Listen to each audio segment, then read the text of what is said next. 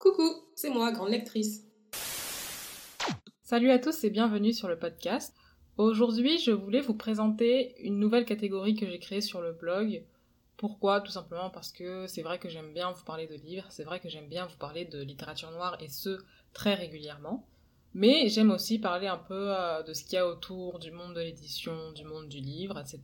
Et c'est pour ça que j'ai décidé de créer cette catégorie, voilà, qui va s'appeler la curiosité. Je suis pas encore très décidée sur le nom, mais euh, si jamais vous avez des idées ou quoi que ce soit, moi je suis euh, dans tous les cas très preneuse. Donc pour ce premier épisode de la curiosité, on va parler d'un sujet qui m'intéresse énormément. Très récemment, je me suis demandé quels étaient les livres les plus chers au monde. Et, petit disclaimer avant de commencer, je ne vais parler ici que du livre sous sa forme la plus récente, c'est-à-dire le codex. Donc, on va commencer dans l'ordre décroissant, et en numéro 10, on a les contes de Biddle the Bard.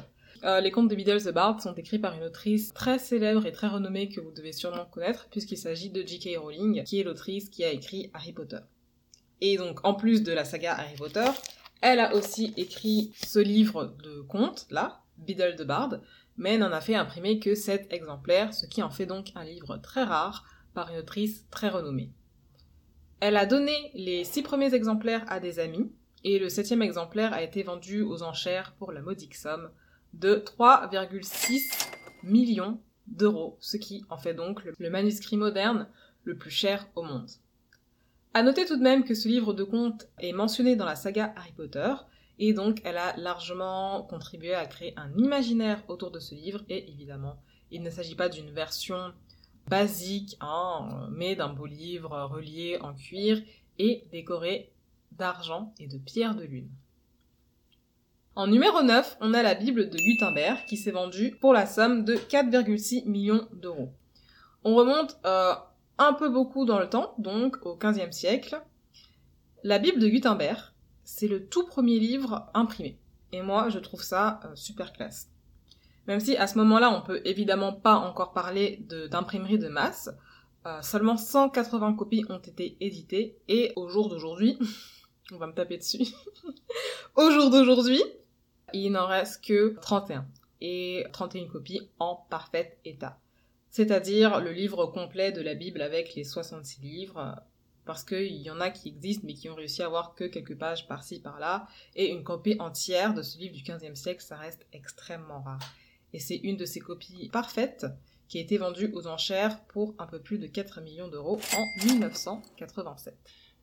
En numéro 8, on a le premier folio de William Shakespeare, qui s'est vendu pour, je pense, je sais pas si vous allez pouvoir deviner.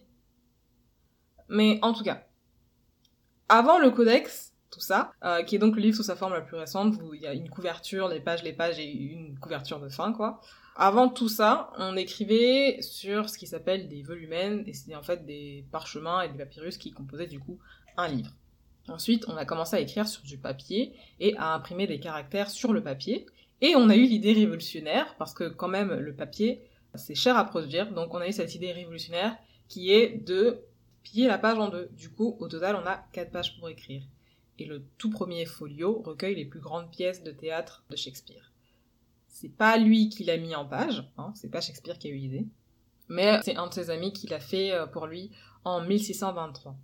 Encore une fois, il y a que très peu de copies euh, de ce tout premier folio, mais on estime qu'il reste à peu près 228 copies originales, donc c'est bien plus que le codex euh, d'avant, qui existe aujourd'hui, et c'est l'un des livres les plus recherchés par les collectionneurs, et c'est donc pour ça qu'il se vend aux alentours de 5,6 millions d'euros.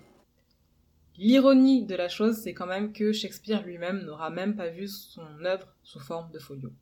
En numéro 7, on a Birds of America. Donc Birds of America, c'est pas du tout une œuvre de fiction, c'est en fait une encyclopédie euh, qui date du 19e siècle et qui a été compilée par l'ornithologue français John Audubon. Cette encyclopédie, elle est composée de quatre livres différents qui font chacun 3 mètres de hauteur. Il y recense, dans cette, encyclopédie, les différentes espèces d'oiseaux présents sur le territoire américain. Donc non seulement il aura fallu 14 longues années pour mettre un point final à son œuvre, mais en plus, les quelques 400 oiseaux euh, représentés ont été entièrement peints à la main. Je trouve ça absolument... Euh... Je n'ai même pas les mots. c'est incroyable. Du coup, ça explique que uniquement les personnes très riches pouvaient se permettre d'acheter ces ouvrages à l'époque, pour la somme de 8,6 millions d'euros. On peut toujours trouver des versions de Birds of America, mais bien qu'elles ne soient pas aussi chères, elles restent tout de même très onéreuses. Par exemple, dans la librairie de mon quartier, on peut le trouver pour un peu moins de 200 dollars euh, canadiens. En numéro 6, on a L'histoire de ma vie de Giacomo Casanova. Ce livre s'est vendu, je vous le dis d'entrée de jeu, il s'est vendu pour 7 millions d'euros et il se trouve actuellement à la Grande Bibliothèque nationale de France, donc la bibliothèque François Mitterrand. Et ce livre, c'est juste une biographie. Donc c'est donc l'histoire d'un gars, je pense que vous la connaissez, hein, mais c'est l'histoire d'un gars, comme ça, qui s'appelle Casanova, et ses mémoires ont fait histoire parce qu'il relate un vécu très précis de la société du XVIIIe siècle. En plus de ça, c'est un récit qui a été gardé dans la famille pendant très longtemps avant d'être publié, donc c'est devenu genre un truc un peu rare, en gros. Et puis une fois qu'il était publié, on l'a piraté, on l'a découpé en parties, on l'a remanié, bref, un véritable carnage. Et attention, parce qu'il y a un peu de... Bah, vous connaissez Casanova, donc il y a un peu beaucoup de sexe dedans. Et donc ça fait un petit scandale sur la scène publique. Par contre, par derrière, tout le monde voulait absolument le lire. Donc voilà, aujourd'hui son intégralité repose à la BNF.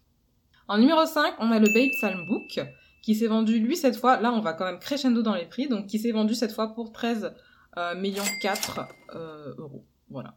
Donc le Babe Psalm Book, c'est le premier livre imprimé en Amérique du Nord britannique en 1640. Il ne resterait que 11 copies originales dont on sait qu'une a été vendue très cher aux enchères à un philanthrope américain. Le Babe Psalm, comme vous vous en doutez, c'est un livre de psaumes, mais pas n'importe lequel. Est-ce que vous vous souvenez quand les Anglais et les Irlandais ils ont quitté la Grande-Bretagne à cause de la crise de la patate? Ça, on l'a vu quand j'étais peut-être en première, ouais, quand j'étais en première, et j'ai l'impression que tout le monde a oublié cette partie-là de l'histoire, parce que moi, toujours qu'il y ait eu une crise de la patate, je ne m'en remets pas.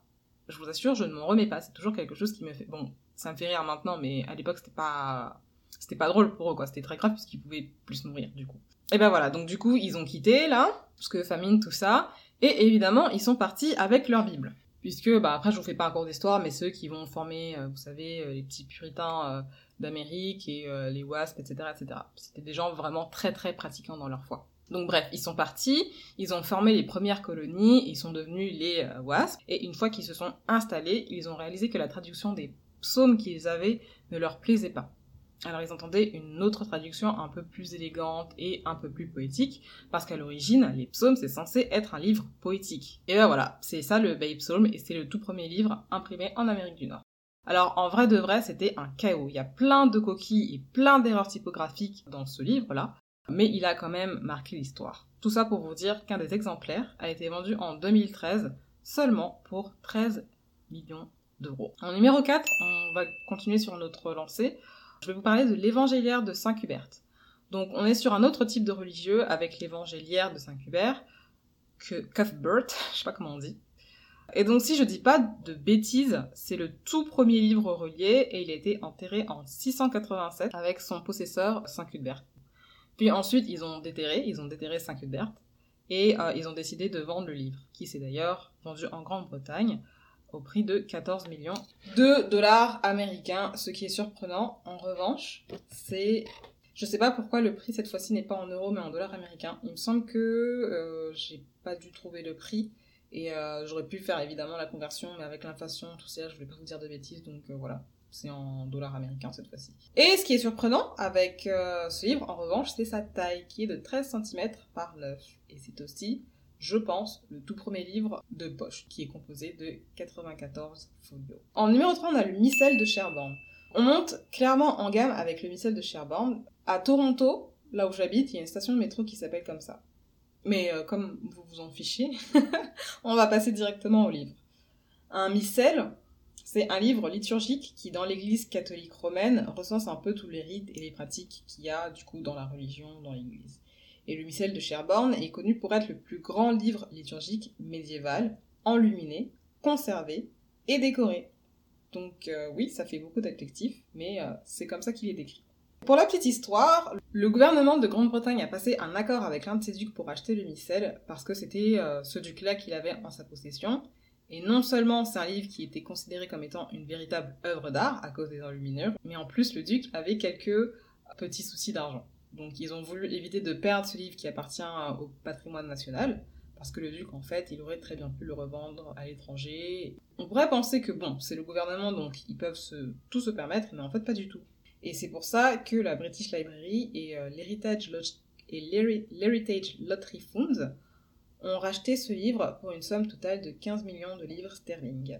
Et ce livre est composé de 347 folios. En numéro 2, je sens que c'est bientôt la fin, en numéro 2, on a le Codex Leicester de Léonard de Vinci.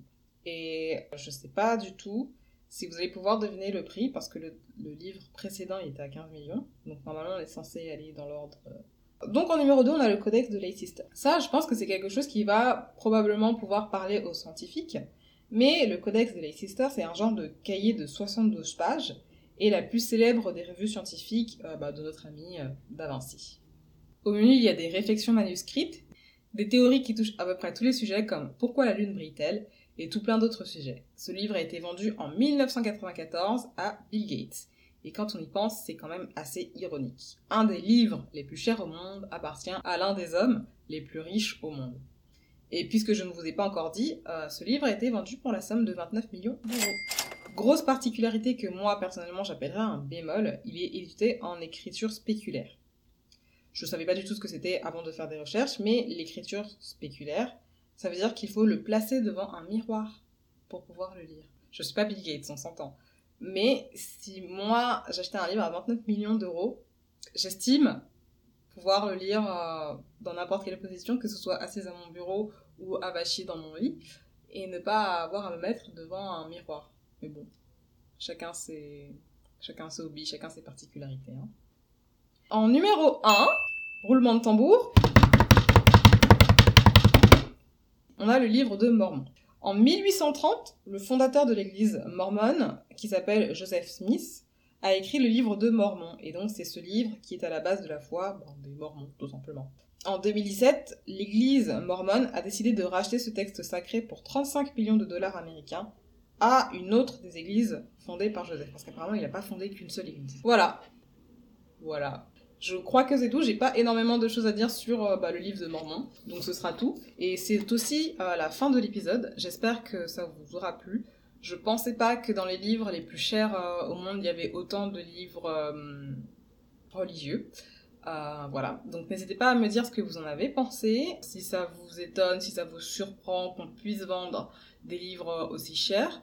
Et euh, si pour vous, c'est, vous trouvez ça normal qu'on les vende à des particuliers, ou si au contraire vous auriez pensé qu'on aurait pu mettre ces livres dans des euh, bibliothèques nationales, peu importe de quel gouvernement, mais des bibliothèques nationales, et euh, pourquoi pas pour que le public puisse y avoir accès. Moi, je pense que ça aurait été judicieux de faire ça, mais bon, apparemment, c'est pas comme ça que ça fonctionne, le capitalisme. si jamais, je vous mets toutes les sources sur le blog grandelectrice.org, si jamais vous voulez les consulter.